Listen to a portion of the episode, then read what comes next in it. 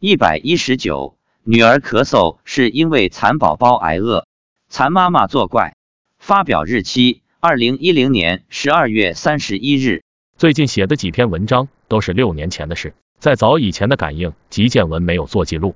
从二零零四年开始，比较重大的事件我会简单记一下。所以下面发生的这件事也是零四年的事情。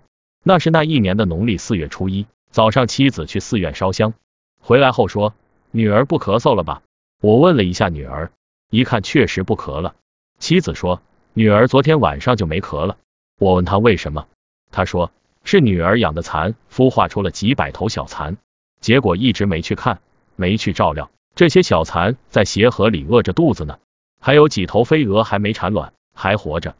妻子前一天发现这个情况后，连忙对女儿说：“该死了，这么多蚕宝宝也不看，他们都快饿死了。”赶紧送外婆家去，外婆家有一树桑树，我们则没地方采桑叶。女儿当时上小学，喜欢养蚕玩，鹅产卵后一直没去看，结果都孵出小蚕来了也不知道。女儿听了也怕了，两个人赶紧把活的鹅放走了，把蚕宝宝送到了外婆家。当晚咳嗽就好多了，第二天初一放学回来，果然全好了，一点也没咳。原来是蚕宝宝和蚕妈妈在作怪。要知道。女儿咳嗽已经一个月了，一直不好。妻子也咳了半个月。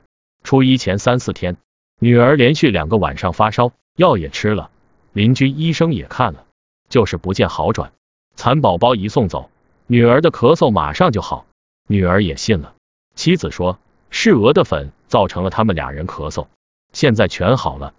妻子能这么肯定的说出生病的原因，当然是初一早上烧香后问佛菩萨的结果。从这件生病咳嗽的事里可以发现，生活中的一些病，如感冒、发烧、咳嗽等，并不一定是简单的感冒、发烧、咳嗽，有一些是有深层次原因的，大的疾病更是如此。所以，我们一定要善待众生。祝愿全体访客在新的一年中一切顺利，万事如意，道业精勤。愿佛菩萨慈悲加持各位佛友，指引大家沿着菩提大道奋勇向前，早日出离三界火宅，同登极乐彼岸。